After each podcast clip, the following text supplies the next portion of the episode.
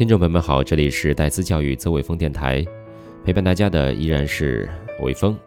有蛮长一段时间没有进行节目的更新了，包括相约星期二，还有英文的节目以及中文的节目。除了前段时间录制了一些诗歌以外啊，其他好像都很少进行录制节目了。线下的课程呢比较忙，然后前段时间刚出差回来，最近呢接手了一个一对一的语文和英语项目，很难得家长能够就有那么大的勇气，能够让小孩儿。啊，直接休学半年，然后来一起来探讨这个学习的模式，包括语文的，还有英语的。同时呢，很难得的家长能够支持这种朗读的作用。出发点呢只有一个，很简单，书读百遍，其义自现。所以呢，跟大家一起来陪伴着，一起来读一读这本智慧背囊。每天呢都会在电台里面更新。今天呢，呃，跟着我们课程的进度呢，就已经讲到了梦想的凳子第三篇。那在这里呢，送给大家。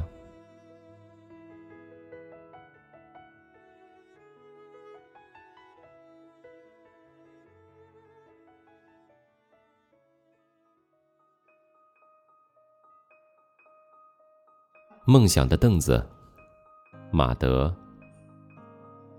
都快八岁了，他十以内的加减法还是算得一塌糊涂。父亲把墙根下玩打石头的他拽起来，给了他一个书包，说：“上学去吧。”父母一天到晚都想着他能有一个正经营生。有一年秋天。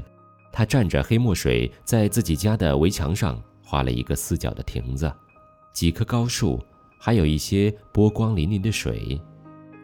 邻居说：“这孩子画得不赖，将来当个画匠吧。”他以为他将来能当走村串户的画匠了，就有意无意地留心看画匠干活儿。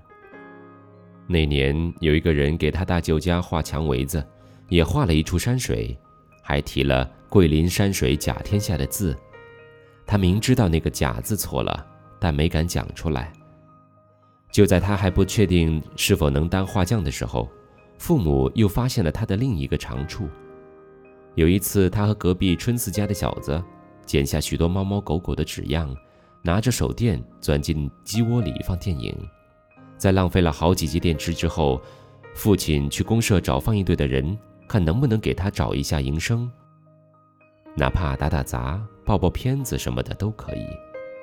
后来公社倒是给了他们村一个名额，不过不是给了他，而是给了村支书的儿子。眼看当画匠无望，又当不成放电影的，父母盘算着该让他回家种地了，并谋划着要为他定下邻村的一个女孩。就在这时候，他竟然又稀里糊涂的考上了县里的高中。父亲一下子发了愁，上吧非但会误了田地里的活儿，而且还会误了邻村的女孩儿。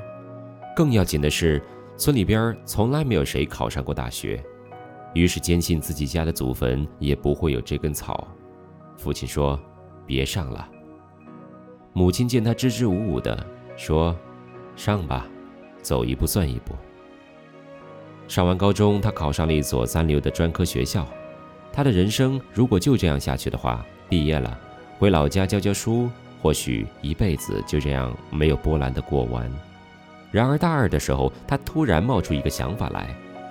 那时学校办着一份自己的报刊，有一个副刊，一个月要出一两期的。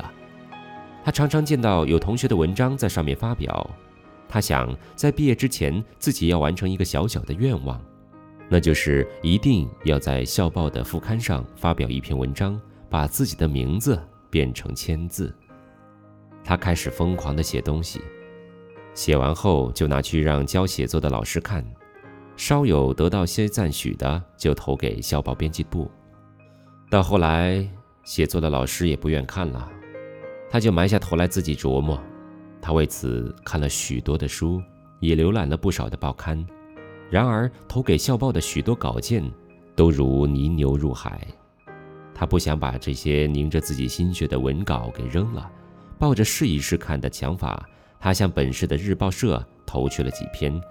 结果，意想不到的事情发生了，他的文字竟然出现在了本市的日报上。再后来，他的名字相继出现了在省内外的报刊上。从此以后，他在文学创作方面更加勤奋了，因为他发现他还有着一项自己都意想不到的才能。